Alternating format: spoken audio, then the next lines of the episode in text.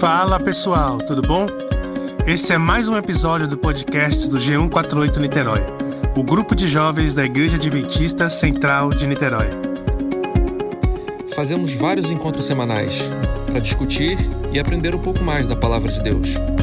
Quer saber mais sobre nós? Procure a gente no Instagram, arroba G148 Niterói ou no Facebook e vem participar ao vivo conosco.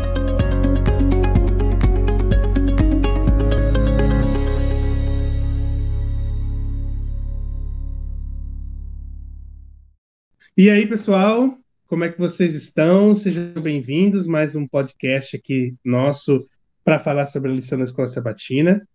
E hoje, é, meu nome é Diego, aliás, eu sempre esqueço de falar isso, porém, cá estou eu, Diego. É, eu, a gente está hoje aqui com uma convidada muitíssimo especial que vai falar para gente, que vai direcionar o nosso estudo e que Deus possa acompanhá-la, abençoá-la e inspirá-la sempre. Amém. É Janete que vai falar, né, Janete? Yes. Vamos lá, Janete, pode começar aí se você quiser fazer uma oração para o pessoal e começar, ou se, e se apresentar também, pode falar. Hello. Good evening. How are you? Hum, pelo amor de Você Deus. esqueceu de falar que era uma convidada internacional. Entendi. Gente, olá, boa tarde. É, para quem não me conhece, sou a esposa do digníssimo Diego, sou a digníssima esposa do Diego, na verdade. Mas gostaria de convidá-los para a gente orar, né? Nós oramos anteriormente, então vamos orar agora aqui. Senhor Deus, muito obrigado pelo privilégio da vida e da saúde. Obrigado, Senhor, porque podemos nos reunir virtualmente. Obrigado porque isso é possível hoje, quando nós mais precisamos. Obrigado pela tua misericórdia quando o Senhor planeja tudo para o nosso bem. Fica com a gente ao estudar a tua palavra. Teu Espírito Santo nos use, encha nossa mente, nosso coração, nossos lábios, nossos pensamentos sejam totalmente voltados para cá, para este propósito de te conhecer melhor, te conhecer mais, e também, Senhor, da gente espalhar essa mensagem de amor para outras pessoas. Em nome do Senhor Jesus, amém. Amém. O tema central do estudo dessa semana é além da sexualidade. E eu queria, antes de tudo, dizer a você que está aqui com a gente e também as pessoas que vi este podcast que o objetivo não é que esse assunto se esgote aqui. Na verdade, eu entendo que o objetivo é te motivar, te trazer curiosidade para você estudar mais, sabe? Para ir mais a fundo no assunto. E hoje eu experimentei uma coisa que o Diego sempre comenta, é tipo, você estudou a lição da semana para frente, e agora? O que, que você vai estudar a semana inteira? Eu acho que eu vou revisar o da semana passada para eu não ficar assim tão, né? Mas é, é, então, que a gente, que isso aqui seja só o início. Na verdade, eu, eu quero que isso aqui te dê um gostinho na boca de quero mais, eu quero estudar durante a semana, sabe? É, quando eu- o Diego me falou, né, se eu poderia trazer aqui é, a- a- esse estudo dessa semana, e eu vi além da sexualidade, eu pensei, poxa, eu queria ter falado outro tema, porque eu queria falar especificamente sobre isso, sobre o sexo, sobre muitas outras coisas interessantes. Eu pensei, poxa, parece que me deram o tema mais chato. Engano. Porque, analisando esse tema, eu acho que é a parte mais romântica, mais falando sobre paixão da, da lição, das lições do trimestre. Então, é, eu queria que vocês é, é, começassem com essa ideia, com esse pensamento, e ao final você pensasse, realmente, foi sobre isso, entendeu? E isso te motive a estudar mais. Então, o, o texto é, principal da lição é longo, mas eu já deixei até uma mensagem aqui. Leia, porque vale a pena. Ezequiel 16. Hum. A gente não vai ler Ezequiel agora aqui, são 63 versículos, ok? Então, com calma, não sei se de manhã, de tarde, de noite, a hora que você achar melhor. Eu só quero dizer o seguinte: não deixe de ler, tá? Porque é um texto que vem com detalhes e minúcias do que aconteceu, é, dessa experiência que vai realmente te mostrar o além da sexualidade, tá? Que a gente tem trabalhado até agora. Então, e eu quero te fazer outra proposta, te dar outra dica. Depois que você estudar a lição da semana inteira, você vai estudar, claro, segunda, segunda e assim por diante. É, não sei, claro que quem, nem todo mundo que vai ouvir esse podcast tem esse manual, mas eu gostaria de te sugerir o seguinte: no final da semana, na sexta-feira, volta na página da, da abertura de hoje, porque eles têm uma proposta de olha a tirinha, olha o tema central, leia o verso. Então, Veja isso tudo aqui e anote suas primeiras impressões. Ele fala as primeiras impressões, mas eu estou te convidando a, na sexta-feira, ver quais são suas últimas impressões. Se casa com o que você realmente tinha imaginado. E é interessante, porque vai fazendo essa, que é a proposta da quarta, sempre tem uma rede semântica, né? Vai fazer essa junção total na sua mente e, vai, e faz muito sentido do que só você estudou cada dia. Aí então volta na sexta-feira e junta tudo isso, faz muito sentido. É a para mim é o que Diego, eu sempre esqueço dessa palavra. Brainstorm? Não, Diego, é quando faz a virada da chave na cabeça da gente. É a. Insight? Foi isso que ele falou? Metanoia. Metanoia. É quando fará metanoia, é o sentido de tudo que você estudou. No domingo, é, Yahvé e Israel, depois que você já leu, porque normalmente a gente lê, né, é Ezequiel 16, no começo da semana, porque aquilo vai fazendo todo sentido no decorrer da semana, é, ele vem e fala, se referindo a que a Bíblia, ela mostra muitas histórias é, sobre, é, incluindo né, a área da sexualidade, e histórias que não são muito confortáveis para a gente ler, ouvir. E eu queria te fazer uma pergunta primeiro. Você, o sentido da pergunta é: quando você tem conhecimento sobre essas histórias bíblicas que envolvem sexualidade, essas histórias bíblicas que a gente acha, acha não e são realmente absurdas, algumas histórias. Porque assim, a noção talvez de algumas pessoas seja que a Bíblia é um livro e ela traz tudo tão bonitinho, perfeitinho, né? E são histórias perfeitas, lindas, maravilhosas. E na verdade elas trazem histórias trágicas, elas trazem histórias envolvendo sexualidade que são absurdas, homicídio, várias coisas. Isso aí a gente conhece, né? Mas o que ele vem introduzindo a lição, trazendo é que são narrativas é, que são, eu, eu denomino como pesadas, né? narrativas até pesadas, mas que elas vêm para nos ensinar uma lição. E ele começa também dizendo como que você vai explicar alguma, algumas dessas coisas tão pesadas para crianças. Entende? Eu, enquanto professora em sala de aula, eu tinha que medir muito bem, dizer como que foi, por exemplo, a história de Davi e Golias. Entende? Caraca, ele foi lá e depois cortou a cabeça dele, sabe? Tem umas, umas cenas, umas partes bem, né, é, complicadas para você explicar. Como que você vai explicar? Eu estou falando agora aqui exatamente sobre a lição, quando ele fala da narrativa, por exemplo, de Rabi, uma prostituta. E aí, como que você vai explicar isso para a criança? Claro que não dá para entrar em detalhes com criança, você tem que contar um por cima, o, o, né, o teor da história.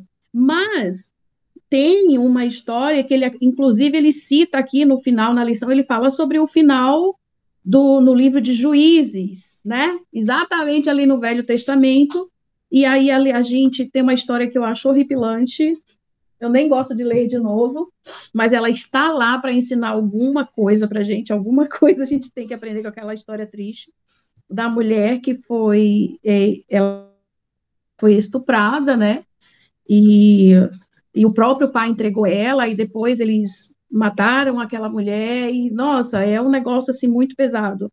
E como que a gente pega esses temas que até envolvem sexualidade, é, Ló e suas filhas, é, o assédio contra os anjos, e aí como que a gente vem vem tirando lições lições espirituais disso tudo, entende? Ele fala, inclusive, a pôr o livro do Apocalipse também. E, por um lado, a sexualidade é usada como tema para explicar a depravação da humanidade. Entende? Então, há sempre essa aplicação, quando ele fala da, na Bíblia, né, da, da prostituta, da prostituição, é, é, um, é um desligamento, né, de Deus, é um afastamento espiritual. Na verdade, é uma prostituição né, espiritual. Por isso, esses exemplos bíblicos estão aqui para que a gente é, também conheça esses relatos. Mas, de outra maneira, Deus usa a sexualidade humana como, como símbolo para suas ilustrações proféticas também. E também é, há relatos que mencionam esse envolvimento romântico também para representar essa intimidade e relação de Deus com o seu povo. Né? Interessante que uh, a gente já falou isso aqui tantas vezes, eu, eu, eu, Janete, é, eu cresci, eu aprendi a minha infância, aprendi, eu fiz o catecismo, e aprendi muitas coisas, mas sempre para mim eu entendi que o sexo era algo proibido, era sujo, veio depois do pecado. E claro que hoje eu entendo diferente, eu aprendi diferente, mas como que você, você tem essa visão de que o sexo é sujo, ele veio depois do pecado, como que você vai pegar isso aí e comparar no relacionamento com Deus e o seu povo? Se ele é sujo, se ele é feio e se ele veio depois do pecado. Entende? Então, parece que essa, essa coisa que a gente veio construindo ao longo da história te atrapalha de enxergar a pureza do relacionamento de Deus com, com a humanidade, né? Que é isso que a lição realmente vem trazer. E a Vé, Deus, Israel somos nós, é a sua, seu povo, né? A sua igreja. Então, ele diz aqui uma parte que eu, eu discordei a partir do que a gente vai ver para frente. Ele diz assim, ó, a única ressalva nesse relacionamento é que a protagonista feminina, que seria o povo de Deus, que somos nós, essa protagonista luta para permanecer fiel ao relacionamento. Aí eu pensei assim, mano, ela não sempre luta, não. Pelo menos na história, quando a gente vai ver o relato de Ezequiel, a história do capítulo 16, ela não faz nenhum esforço para permanecer fiel. Entende? Ela assim: ah, tô nem aí, eu quero é isso mesmo, não quero ficar com esse marido, não quero ele, não quero essa vida para mim. E aí eu parei para pensar que eu não sei se nas fases da nossa vida a gente realmente luta para permanecer fiel ao nosso Deus e outras a gente está assim relaxado ou também pessoas que assim Deus, claro, Deus está sempre ali e eu estou aqui, eu sou fiel, eu fiz aliança. Ele não muda, somos nós que mudamos, nós que nos afastamos, nós que saímos de perto, né? A gente que faz a, a parte a parte da, a, do revolts. Mas, é, isso, então, a, a introdução do domingo seria essa. Seria sobre os exemplos bíblicos é, de relacionamento, envolve relacionamento, sexualidade, romantismo, até paixão, e, e como a gente como a Bíblia traz isso para a gente entender o relacionamento de Deus com o seu povo, certo? E aí, alguém que comentar, vai lá, Jéssica. Eu quero, na hora que eu comentar, acho que eu fiquei tão empolgada que quase engasguei aqui. Desculpa. Eu achei essa parte espetacular, porque assim, é... quando era criança, eu tinha uma imagem da Bíblia assim: preciso seguir a Bíblia à risca. É aquela fantasia de criança. Preciso, ah, é isso. E aí, conforme fui, fui amadurecendo e compreendendo melhor, eu fiquei, ué, mas peraí, como que eu vou seguir a risca? Porque se a Bíblia traz histórias de adultério, de morte, de, de outros pontos, eu fiquei, ué, peraí, na adolescência. E aí eu fiquei pensando sobre isso, que a Bíblia ela sai desse conto de fadas e mostra e mostra, né, pessoas reais. Uhum, e, como e nós. Como, perfeito, era esse ponto que eu queria chegar, como nós. E ele mostra essa natureza de Deus, um Deus de misericórdia, mas um Deus também da justiça, um Deus que vai lá e resgata, eu vou errar, e Deus vai lá e traz de novo, e que dá uhum. outra oportunidade. E aí eu falei, gente, olha só que coisa interessante, né? Porque ela foge, a Bíblia ela não está aqui para para mostrar que é impossível, mas sim que é possível uhum. seguirmos, né? É isso. Verdade, Jéssica, super verdade. Porque se fosse algo perfeito, uau, nunca vou alcançar esse padrão. Quem sou eu, né? Pois tô é. Muito, tô bem aqui, verdade, uhum. Jéssica. Então, aí na segunda-feira, que é o dia 13 de setembro, o tema é o coração de Oséias e a prostituta. Essa história aqui é mega conhecida, certo? Para quem não conhece ainda, que está ouvindo esse podcast, vai lá no livro de Oséias e leia, certo? Aqui ele vem trazendo um pouco do resumo, mais especificamente, claro, o ponto focal aqui, ele quer falar sobre os filhos de Oséias, certo? Vou tentar resumir. Não sei se vou alcançar tudo, mas é o seguinte: capítulo 1 fala sobre Oséias, quando Deus procura Oséias, e ele, claro, ele começa falando sobre o seu, o seu povo, né? Judá, Israel e parará, parará. Aí ele vem dizendo assim, Oséias, no capítulo 1, vai lá e se casa com uma prostituta. Estou errada? Ok. Casa com uma prostituta. Se estiver errado em algum ponto, por favor, levante a mãozinha aí e, e me corrija, tá? Então, vai lá e se casa com a prostituta. Ele foi, casou. Quando chegou no capítulo 2, eles não estão mais juntos. Não sei se ela foi embora, não sei se Oséias largou, se eu não te quero mais, pá, tá. Houve o divórcio. No capítulo 3, Deus diz assim: então, volta para ela. E Jesus diz assim: ó, volta para ela e ama ela, ama essa mulher. Ele foi para casar, essa mulher estava em pleno trabalho, né? Ela estava trabalhando mesmo como profissional do sexo, né? Como hoje, hoje se fala. Ela era uma profissional do sexo, estava ali em plena atividade de trabalho. Aí Deus diz: vai lá e casa com essa mulher, Gomer, o nome dela. E aí eles tiveram três lindos filhos. Três lindos filhos. Só que esses três lindos filhos, eles teriam que ter nomes específicos que Deus mandou que ele colocasse aqueles nomes. A lição dá a entender que isso aqui não era uma história história com E. Foi uma história com H. Ela aconteceu de verdade. Com H-I, história. Então, é, ela estava, fala aqui, ela ela estava ativamente engajada na indústria do sexo, Gomer.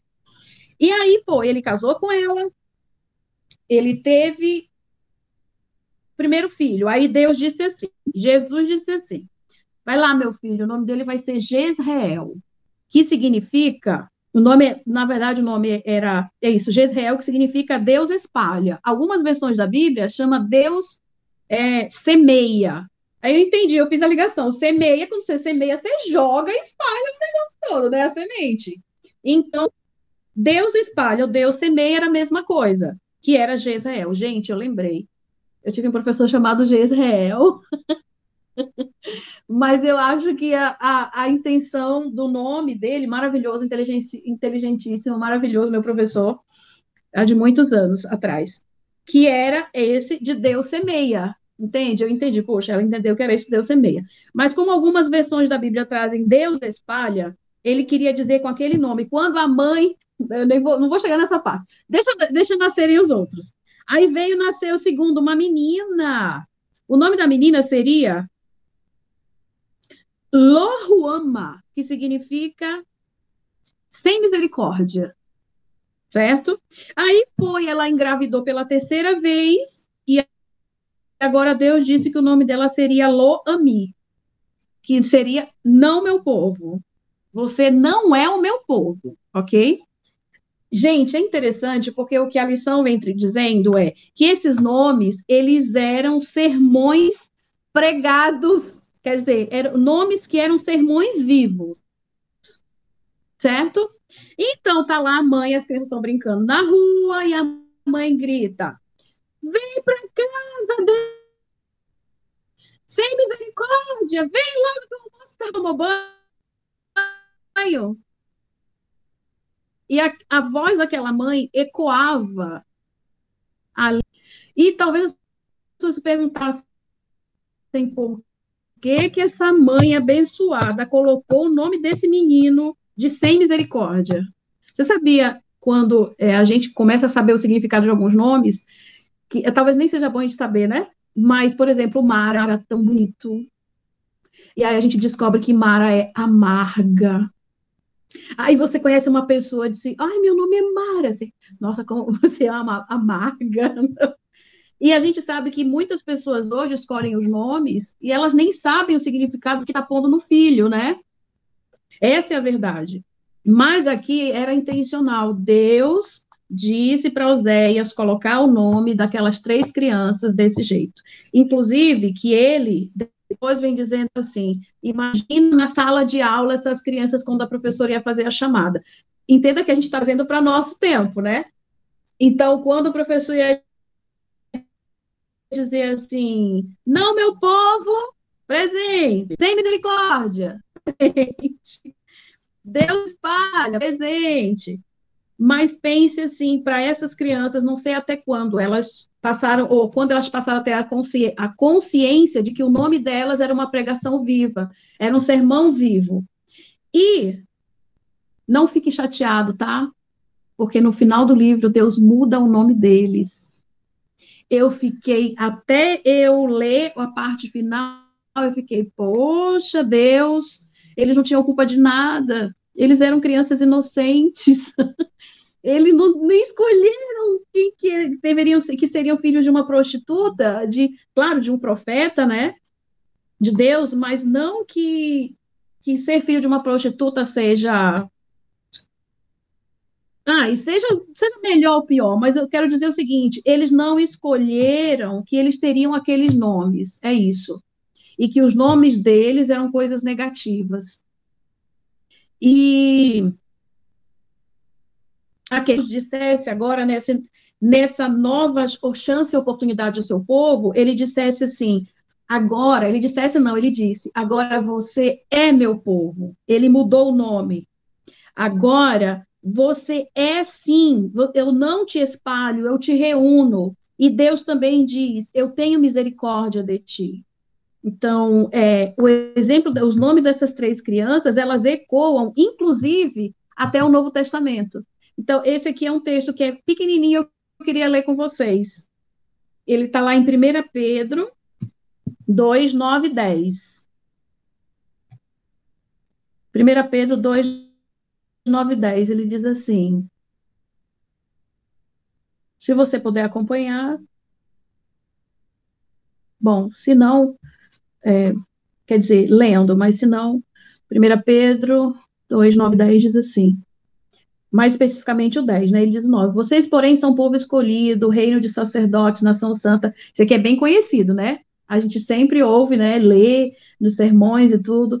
Reino de sacerdotes, nação santa, propriedade exclusiva de Deus. Assim vocês podem mostrar às pessoas como é admirável aquele que o chamou das trevas para a sua maravilhosa luz. Antes, vocês não tinham identidade como povo. Opa! Aí que eu, que eu entendi. Eba! Olha aqui. Lá é, Pedro mencionando o, a história de Oséias, quando ele diz assim, ó, antes vocês não tinham identidade como povo, era Aloami, uma das filhas de Oséias, ela era não meu povo, e ele diz, você não tinha identidade como meu povo, agora são povo de Deus recebido misericórdia, era o nome na verdade, Loami, era Lohuama. Aí antes você era Lohuama, que era a segunda filha, segundo filho de Oséias. Aí volta para Pedro, ele diz assim: agora receberam misericórdia de Deus. Puxa, que legal isso aqui, gente. Eu achei o máximo. E no próprio livro de Oséias, ele já termina ali, não sei se é no segundo, ainda no final do segundo capítulo, terceiro, ele diz assim: Eu, eu já mudei. Ele muda o nome dos filhos de Oséias. Disse, obrigado, Senhor, porque essa visão que eu estava de que assim, coitado dessas crianças. E ali Deus ainda ensinando, eu mudo o teu destino. Se você quiser, eu mudo o final eu, eu, eu posso, eu quero ser o teu povo, eu quero ter misericórdia de você. Eu quero que você se identificado como meu. Você é meu povo. Você não é alguém sem, sem identidade, entende? Olha aqui a misericórdia de Deus contada através da história de Oséias e, a, e da prostituta, né, de Gomer.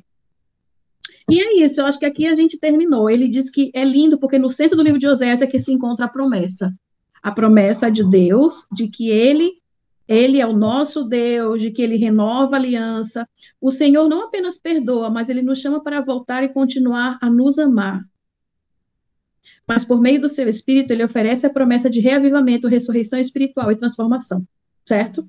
E é isso. No terceiro capítulo, eles retornam, né? É, Oséias volta e ama novamente Gomer. É, tem uma, parte grifada aqui na lição que eu, acho, achei bem interessante, é Deus opta pela misericórdia sobre a justiça. Essa é uma demonstração incrível de fidelidade e perdão. Então, acima da justiça está, o seu amor e a misericórdia, né? É, eu queria só te fazer uma perguntinha rápida. Também você responde se você se sentir. Se quiser só pensar nela, também você tem essa liberdade. Ó. Como você teria respondido à instrução de Deus a Oséias no capítulo 3, de 1 a 5? No capítulo 3, de 1 a 5, é que ele diz assim: volta para ela e ama ela. Volta e vive do jeito que ela está. E ela já estava novamente na prostituição. Então, eu só queria te, te fazer pensar. Se você quiser, fala, ok? Como você teria respondido a esta instrução de Deus para Oséias, que eu acabei de falar? Não, né? Diego não teria voltado. Não, é porque, é porque a gente tem uma ideia, tipo, traição, né? Traiu. Porque essa, para mim, é o pior de todas, porque o primeiro pedido de Deus para ele já é ruim, já é difícil, porque ele teria que ir e pegar como esposa uma mulher que estava vivendo na vida da prostituição e papapá. Só que você entende que, ah, mas aí ela se converteu e ela deixou para trás o passado dela, era um passado difícil de, de aceitar, né, das pessoas aceitarem, é, mas beleza, deixou para trás, ok, então agora tá bom, tudo bem, não tem, não tem tanto problema assim. É difícil, mas não tem tanto problema assim. Só que aí ela deixou o passado para trás, se casou com ele, teve os filhos e voltou para aquele passado anterior. Ou seja, ela traiu a confiança dele e voltou de novo pro para prostituição e para o errado e fez tudo e não sei o quê. E, e o pior é que o texto, se não me engano, o texto ainda fala que as pessoas, os homens, os outros homens da cidade, deitaram-se com ela, sabiam quem era ela, sabe? tipo, tiravam sarro de Oséias. E Oséias, e aí Deus chega e pede para ele voltar lá e pegar de novo aquela mulher que tinha traído, que tinha voltado e que estava fazendo tudo errado de novo mas que era para ele perdoar e voltar. Esse pedido é mais, muito pesado, porque é não só é, é, voltar atrás e perdoar aquela que que está traindo e que o traiu de livre e espontânea vontade, é, é, porque no começo, entende? Porque na primeira pedida ela não tinha traído Oséias. Ela tinha a vida dela e ele tinha a vida dele e, ele, e Deus pede para ele se juntar com ela. No segundo pedido, ela já tinha feito um laço com, com uma aliança com Osés, porque eles tinham se casado. Uhum. E aí ela pega e trai essa aliança para voltar para a vida anterior, que a gente supõe que era uma vida muito pior do que a vida que Osés estava para ela. Então, tipo. Não, tinha dado tudo de melhor. Exato. Né? Então, ela, ela trai a confiança, trai aquilo, demonstra uma ingratidão por aquilo que ele tinha dado para ela. E Deus pede e fala: não, volta lá e pega de volta ela é, uma, é, é, um pedido muito difícil e a gente, como é, ser humano, não tem é, é, esse, esse senso de, de, Porque se ela tivesse pedido perdão, mas Deus pede para ele ir lá e, e trazê-la de volta sem ela pedir perdão. É, não foi uma iniciativa dela. Não foi uma iniciativa dela. Dele. Era para ele ir lá e pegar ela de volta daquela vida toda errada, sem, sem porque o texto não fala que ela foi e pediu, implorou por ele. Não. Ele que foi lá implorar por aquela que a tinha, que, que a tinha traído. É que coisa bizarra. É eu, muito pesado. Eu, muito se, for, se, fosse eu, já dizia logo, você está brincando, né, Deus? você está brincando, né? Você me pedir isso, só pode ser não, uma brincadeira. Você está de zoeira. Não, não, mas é, porque dizer, me pedir um negócio desse é demais, né? Na primeira vez que, que você me pediu para eu casar com ela, com uma prostituta, eu trouxe ela para minha casa, tudo bem, mas ela deixou ele e voltou para a prostituição. E ele pedir novamente, Deus pedir para ele, não é brincadeira, não, isso, viu? Eu disse, mas é verdade, se fosse assim hoje, a gente dizia, não, Deus, não é possível que você está me pedindo um negócio desse. A gente, eu acho que a gente falava isso para Deus, sim. É, nós revelando quem nós somos. olha só, é verdade, dona Paula, olha só. Lembre-se, a lição de terça-feira, eu quero que você memorize esse título. Lembre-se do passado. Repitam comigo, alunos, por favor. Lembre-se do passado. No final, eu quero que você ligue o tema com o que a gente vai estudar assim, com você, com você, certo? Eu logo me identifiquei, porque eu sou uma pessoa que esqueço das coisas com muita facilidade. Esqueço. Se você não é assim, coisa simples, mas peraí que no final você vai entender. Olha só.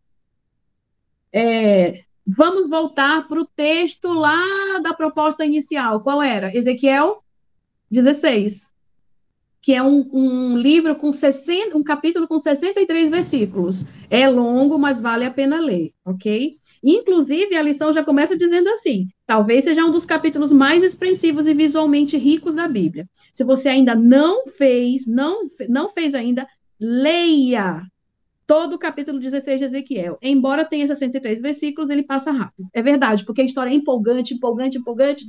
Quando você vê, já acabou. Eu vou tentar resumir, ok?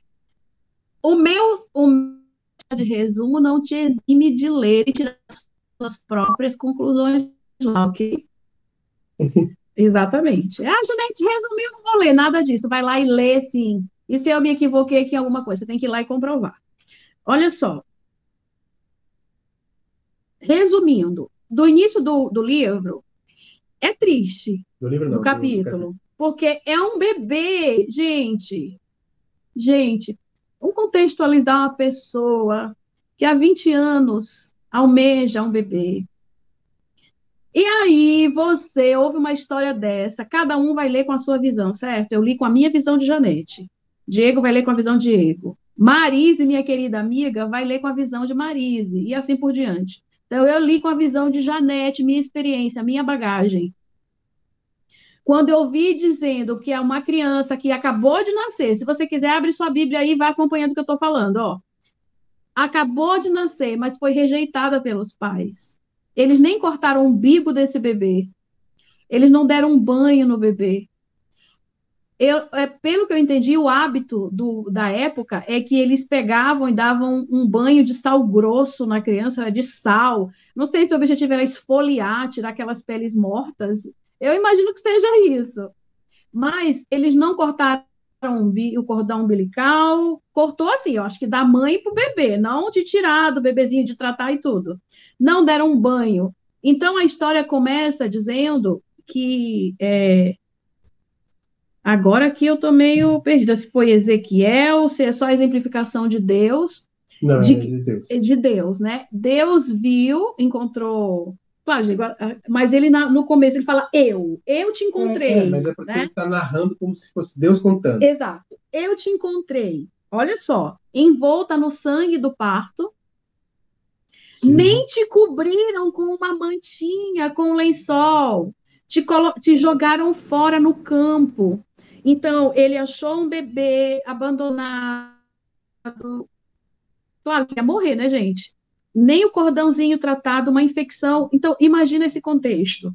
Então, na narrativa, ele diz: Eu te encontrei, um bebê, no campo, envolto. Não tiveram a consideração, nem de doar, de dar, né, para alguém, para adoção. Ele foi largada, abandonada. Ele falou: Eu te peguei, cuidei de você, é, você cresceu, você se desenvolveu, e você se tornou uma bela moça. Estou tentando resumir aqui, certo? Se tornou uma bela moça. Só que é uma história que, quando você, você lê a princesa, que pesado. Ele encontrou ela como bebê, cuidou, cresceu e ele se apaixonou por ela depois. Pesado, né? Humanamente, se a gente for considerar essa história como uma história que aconteceu é, história real, né? E não uma história, uma, uma no caso aqui é uma, é uma, parábola. uma parábola. Essa é a questão, é uma parábola. Não é como Oséias, que Oséias foi lá mesmo e é na realidade. Aqui era uma parábola em Ezequiel. Então ele diz assim: o protagonista não apenas cria a criança, mas depois se apaixona romanticamente por ela. A criança era uma mulher, certo? Era uma moça, porque ele, inclusive, ele diz que ela já estava na época de né, os seios crescendo. Ele, gente, ele diz todos os detalhes. Então já era uma moça para casar. E ele se casa com essa mulher, certo? Só que aí que vem novamente é, a história que agora se assemelha também com a de Oséias, é que essa mulher, depois que ela tem tudo. Mas ele ainda fala que ele se casa e ele enche ela de presentes, dá uma roupa Calma, limpa, Diego. não sei o quê. Ah, você tá falando as coisas. Retira, retira, retira. E ela, essa mulher, quando ela tem tudo, assim como a também Gomer, ela tem tudo, né? Tem lá, tudo que ela quer, tudo que ela precisa. Ele diz que essa mulher, ela é orgulho, ela se orgulha porque ela tem algumas coisas que é, ela é muito bonita, ela é rica na verdade, ela se envaidece por tudo que ela tem, porque tudo que ele deu para ela, entende? Ela é bonita, ela é rica, eu falo riqueza mesmo, e ela tem fama. Ele não usa essa expressão, tem fama, ela é bonita, ela é muito bela e formosa. Então, tudo isso envaidece ela. E foi tudo isso que esse homem deu a ela, concedeu a ela, entende? Então, quando você vem fazendo essa relação, que Deus vem e dá tudo isso mesmo para gente. Só que aí ela usou isso aqui como? Ela se envaideceu. Então, ela tinha fama, tinha beleza, era rica, tinha tudo que ela queria, tudo do bom e do melhor, roupas, vestidos, joias, tudo! Tudo que uma mulher sempre quis ter. e aí, dos vestidos os mais belos, os sapatos, as melhores bolsas e carteiras, e mas aí o que acontece? Essa mulher, então, ela se prostitui. Certo? Ela, então, ela se envaidece e ela abandona o, o protagonista, que é aquele que pegou-a desde criança e cuidou dela, desde bebê. É, em certo sentido, a lição fala que esse é o casal mais belo encontrado nas Escrituras. É o maior de todas as histórias de amor. É a maior de todas as histórias de amor. Mas, infelizmente, ela não termina aqui porque esta mulher, então, ela se afasta, ela se prostitui, ela o abandona, e ela faz, a, a, o livro até fala de alguns detalhes, como por isso que ele falou assim, você mergulha na leitura e passa rápido. Ela diz, ele, o texto diz o seguinte, que normalmente as, as profissionais da indústria do sexo, elas recebem pelo serviço, certo? Elas recebem. Os, os, os homens vão lá, os amantes vão lá e pagam. Só que essa mulher do relato, ela fazia o oposto. Ela pagava para que esses homens viessem a ela se deitar com ela, para se prostituir. Então, todos sabiam que se fossem até ela se prostituir com ela, ganhavam presentes. Que louco! Então, ela dava presentes aos seus clientes. E então, os presentes que ela tinha recebido. Dele do, do protagonista da história, que é Deus. Entende? Então, ela tinha tudo do bom e do melhor, era rica, bam, bam, bam. Então, ela se deitava com esses homens e ela dizia: Vem que eu te dou um presente, vem que você ainda vai sair. E eram coisas que ela ganhava do, do marido dela. Então, essa narrativa, gente, ela é realmente muito envolvente. É, ele até diz que é uma narrativa quase pornográfica, né, das escrituras, nas escrituras. E é, é, o objetivo dela é simbolizar a santidade da união entre Deus e o seu povo e mostrar como essa preciosa união foi violada por essa mulher que foi infiel, mesmo tendo tudo, tudo, tudo. Ela ainda assim foi infiel. E o ponto principal porque essa mulher se afastou é uma coisa, que é o que a gente faz. A gente se esquece do passado. Entende? Essa mulher tinha de tudo, ela se envaideceu tanto que ela esqueceu. Claro que ele deve ter contado para ela a história, como foi que ele pegou, como foi que ele encontrou ela, como que ele cuidou dela, como que ele tratou, as oportunidades, as coisas maravilhosas que ele concedeu, e essa mulher, ela simplesmente ignorou isso, esqueceu e se prostituiu diz assim, ó, o esquecimento, a lição diz, o esquecimento de seu passado e presente fez com que ela se tornasse espiritualmente promíscua e irrestrita com a sua sexualidade.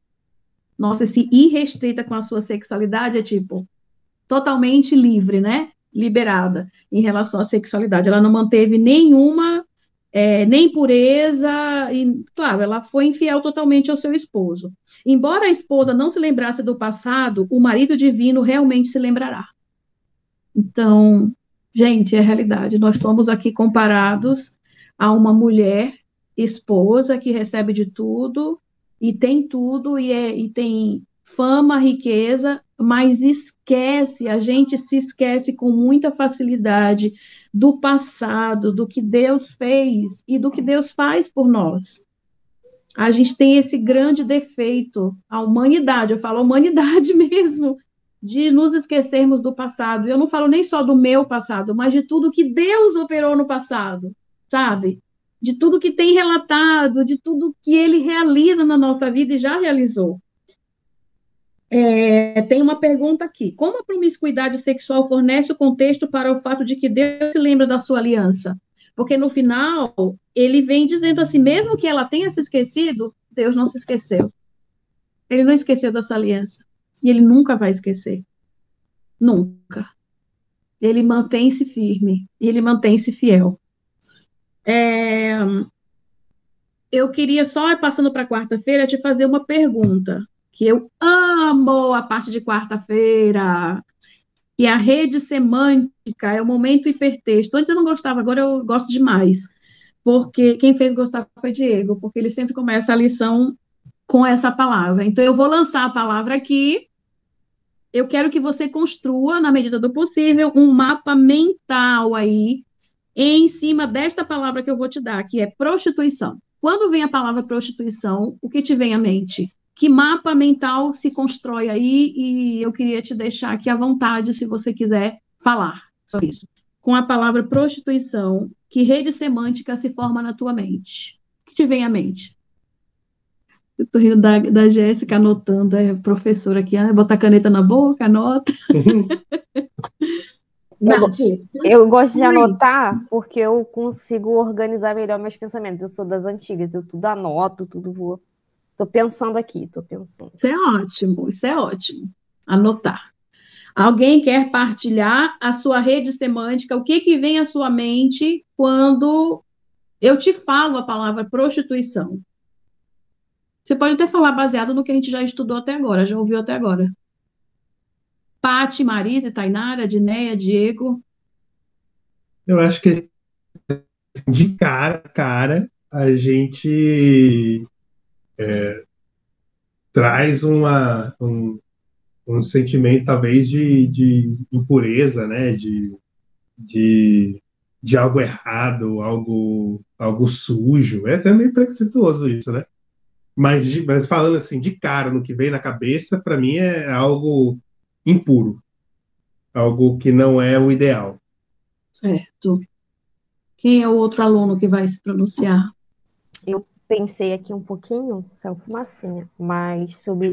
Tentei até fazer uma separação aqui das palavras, mas eu penso muito sobre a venda, é uma venda, é uma oferta de algo, um comércio, sabe? Não sei se eu tô. Mas eu fiquei pensando Sim. um pouco sobre é o que vem isso. É o que vem é somente a alegação que você faz logo. Quando fala prostituição, é uma venda, é um comércio. Isso. Ok. Tudo bem, vamos somar aí a, a ideia de Diego e de Jéssica. Ok. Vai lá, Marise! Fala, dona Bola. Que a gente falando de prostituição, é lógico, vem logo na cabeça isso. Só que é, prostituição não é só essa, esse tipo de prostituição que vem na cabeça da gente. Hum. Entendeu? Prostituir-se não é só nesse sentido, não. De, de, é, tem vários. É, assim, tem outras coisas que essa pessoa pode se prostituir. Não é só, vamos dizer assim, em sexo. Tem outra, outras prostituições. Que logo na cabeça da gente vem isso, sobre sexo, prostituição. Mas não é só prostituição, não é só sexo, não, sobre sexo. Para mim, não é. E quais são os outros, dona Bola, que você acha que é?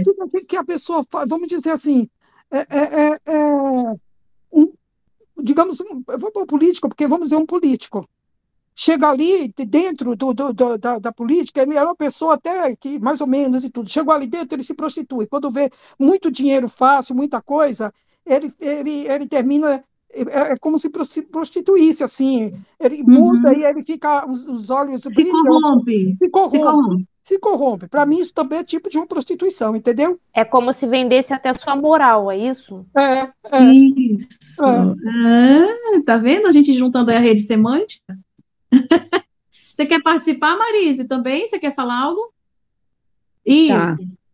Então, me vem automaticamente me vem santificação, porque o nosso corpo é o templo, né? Uhum. Isso eu estou seguindo a linha do que você falou, né? É. Prostituição, né? Mulher com homem. Então, assim, o nosso corpo, a gente pede a Deus mais santificação, né? A gente clama a Deus por isso, uma, é, uma, é uma forma de, de estarmos mais perto dele, de, dele, de agradarmos a ele. Uhum. Você que vai lá é o oposto. Exatamente. Isso. Muito bom, Marise. Ah, feliz com a participação. minha fofinha, minha querida. Obrigada, Sempre bem-vinda. Obrigada. Alguém mais quer falar da sua rede semântica? Ok, posso continuar?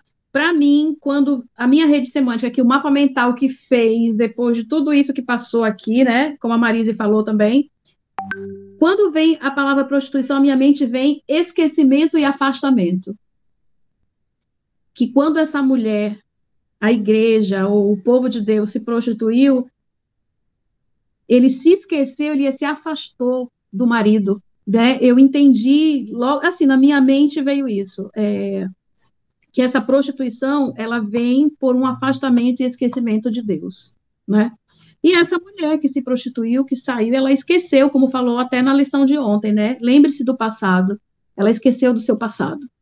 Então, juntou aqui nossa rede semântica, né? Nossas, nossas, nosso mapa mental. É, tem uma parte muito legal que ele fala aqui em quarta-feira, que é, é, o próprio Deus, não, o próprio fato de Deus usar conceitos que a gente tem estudado durante toda a lição sobre casamento, conceitos como casamento, fidelidade, sexualidade, mostra quão importantes e especiais eles são aos olhos de Deus, esses temas. E eu parei para pensar que Deus sabe também o quanto esses temas são fortes na nossa vida. Tudo que se refere a Casamento, gente, é coisa muito séria isso. Fidelidade, isso é sério, é nossa vida. Sexualidade, também são temas seríssimos. E Deus leva isso né, a sério, ele leva esse, esse assunto a sério. E ele também sabe o quanto isso nos afeta, e quanto isso é importante para nós, porque ele conhece muito bem a gente, né? Ele sabe que consideramos importantes e sentimos profundamente é, sobre esses temas. E ele colocou isso em nós, gente. Deus criou a gente com a sexualidade. Deus criou a gente assim, seres perfeitos, que infelizmente por conta do pecado, todas as coisas foram se degradando e deturpando, mas ele deu para a gente uma sexualidade saudável, pura, e que realmente era a, a o espelho desse relacionamento dele com a sua igreja, com o seu povo, entende? E eu creio que é isso que a lição vem querendo trazer para a gente o tempo todo, né? Quinta-feira, já quase chegando no final, e eu achei tão linda a lição de quinta. O nome é Fios de Corda. Eu logo lembrei daquele texto da Bíblia que eu acho que é Eclesiastes, é um cordão de três dobras não se rebenta com facilidade. E eu sempre entendi que esse verso se falava sobre, se referia a casamento. E eu sempre pensei assim: o Diego é um fio da corda, do cordão, eu sou outro fio do cordão, e Jesus é o terceiro fio do cordão. Quando a gente se entrelaça os três, deixa eu ver aqui os três, é muito mais difícil de rebentar. E esse fio de corda que a lição vem trazendo, eu até coloquei uma perguntinha aqui para vocês. Eu queria trazer para vocês algumas frases de amor e romantismo que essa lição trouxe, lindíssima, fazendo essa representação dos fios de uma corda. Que não é especificamente esse que eu mencionei agora, tá? De Eclesiastes, mas ele diz assim, ó: A realidade, ele fala que Deus é que Deus, a própria essência do amor, ele não possui apenas uma categoria de amor. Ele está dizendo aqui que. Vou voltar para explicar melhor. Ele começa dizendo que é, a Bíblia ele fala sobre alguns tipos de amor, certo? Ele menciona o amor, o amor que a gente conhece como ágape e o amor filéu. Só que ele diz que, embora a gente atribua cada tipo de amor a relacionamentos diferentes, Deus não é limitado a isso, certo? Deus não é limitado por apenas um amor. E eu até coloquei aqui essa observação que eu sempre entendi que quando, ou aprendi assim, se aprendi errado, não sei, até nos sermões e no que eu lia, que Deus sempre definia pelo amor filéu, né? Que eu, que eu lembro, assim, amor de pai com filho, e não é só esse amor. Quando fala do amor entre homem e mulher, não tem nenhuma relação com Deus. Engano, porque o que a lição exatamente traz é que Deus não é limitado por apenas um amor. Então, ele compara. Ao ler as Escrituras, descobrimos que Deus utiliza vários tipos e não se limita ao amor ágape. Na verdade, é o ágape, não o filéu, né? É o amor ágape. Na verdade, Está lá em João 21, 15 a 17. Eu quero fazer uma observação. Na lição, ele está falando de João 20, não é. Eu acho que eles podem ter errado aqui na, na hora de digitar. Se você for ver, quando ele fala de amor, Agape, quando ele diz assim, Pedro, tu me amas? Aí ele ama o Senhor. Lembra dessa história? Não está em João 20, tá? Está em João 21, de 15 a 17. Aí Jesus diz assim para ele: então, apacenta as minhas ovelhas. E quando Jesus fala, tu me amas, ele não usa só ágape, ele usa ágape filéu. E a lição vem dizendo o seguinte, que Jesus não se limita a só um tipo de definição de relacionamento de amor que a gente dá. Não, Deus só está aqui, aqui não. Então, quando ele diz assim, os fios de corda são vários fios de corda. Vamos tentar esclarecer mais aqui, se ainda não consegui explicar tudo. Ó em vez de categorizar esses amores, eles são usados juntos para transmitir todo o espectro do amor cristão. Entende?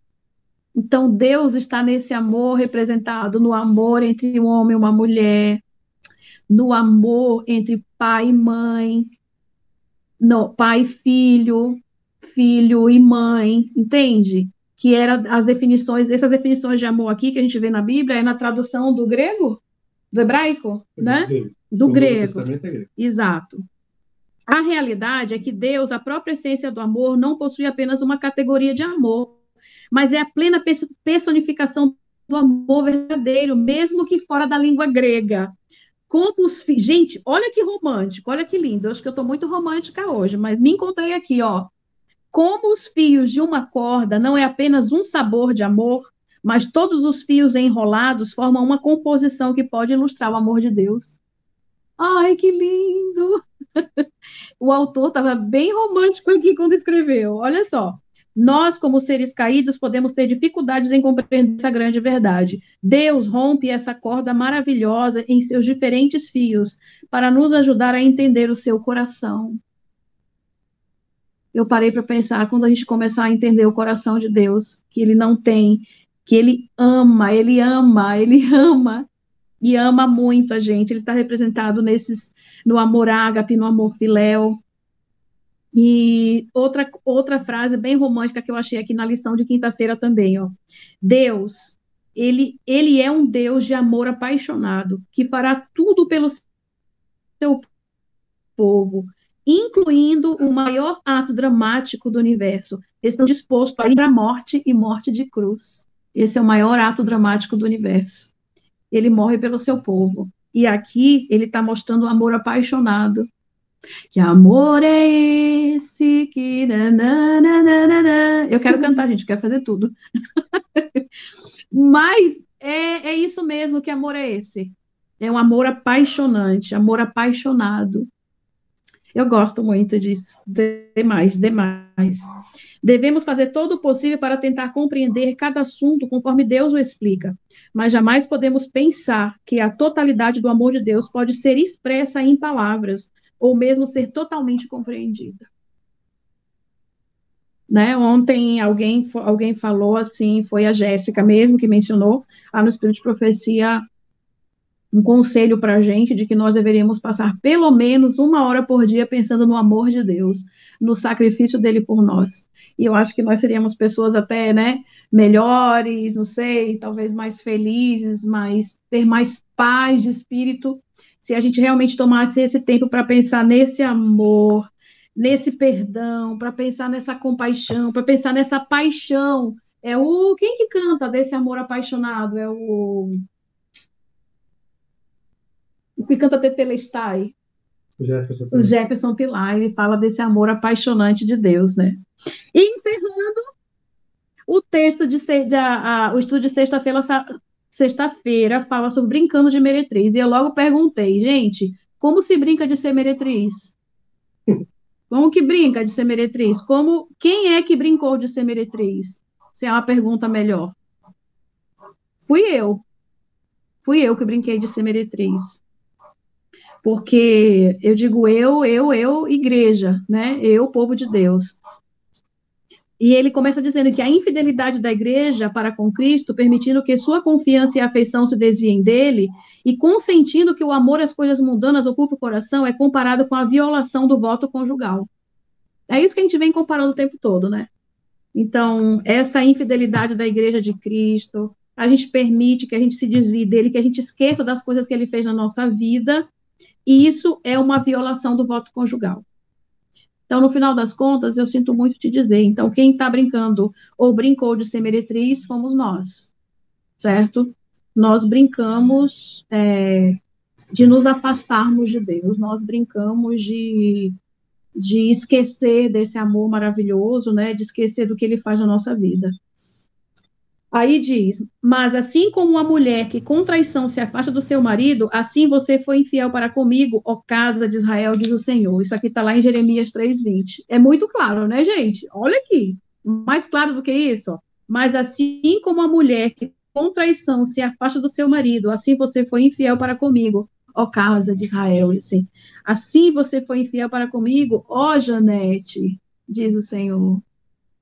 Né? Isso aqui é realmente para a gente pensar.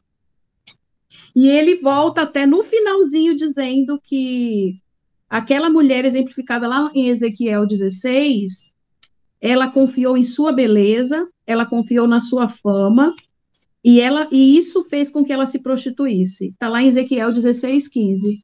Depois, se quiser confirmar, ele diz assim: Mas você confiou em sua beleza e a sua fama fez com que você se prostituísse, e você se ofereceu a todos os que passavam para ser deles. Aqui é Ellen White que diz. Em O Grande Conflito, mencionando Ezequiel 16, 15. É, e eu fiquei pensando o que, que acontece na nossa vida que a gente se deixa empaidecer, em que a gente confia na nossa beleza, a gente confia na nossa fama e a gente confia na nossa riqueza e se afasta de Deus. Então, se eu tagarelei bastante aqui durante uma hora, Se não ficou nada, é, não deixei quase ninguém falar, deixei sim, só que ficou vários cri-cris aqui, tá? É, é, se não ficou nada, por favor, pense no seguinte, que esse, esse simbolismo, essa, representa, essa representação de um Deus que é um esposo e de uma é, esposa que decide sair de casa se prostituir. É, Jéssica, voltando! Eu, fez todo sentido, Janete. Eu tive uma primeira é? impressão é? dessa imagem, pena que dessa imagem aqui. É. E agora estou tendo uma outra visão muito Não legal. É? Gostei. Faz muito sentido, porque a gente estuda a gente não volta depois, depois volta e vê tudo, como as coisas todas se ligam, né? Esse é o objetivo deles. É, e, é, e essa mãozinha aqui com o furinho do cravo da cruz, né? aqui, eu acho muito legal. E o que acontece é que se você pensa assim, a gente, claro que aqui assume o papel da. Gente, é pesado, mas a gente aqui assume o papel da prostituta certo? Da mulher infiel, da mulher que se afasta do seu marido, da mulher que nega tudo de bom que ele deu para ele, e ela diz assim: Eu não quero isso, eu sou famosa, eu sou rica. Aí vem a, a, a representatividade, também a imagem que tem lá em Apocalipse, né? Mas na verdade tu é cega, nua, pobre, mas a gente se acha rico, famoso, e a gente se afasta do nosso Deus. Então, te desejo que essa semana você pare em algum momento do seu dia, você tenha esse momento de encontro com Deus e de mudança de vida, porque não faz sentido a gente só estudar e isso não mudar algo dentro de nós, né? Então, te desejo uma, uma metanoia, te desejo uma transformação de pensamento e de vida. E te digo, você não vai conseguir isso sozinha, é só com Deus, tá bom?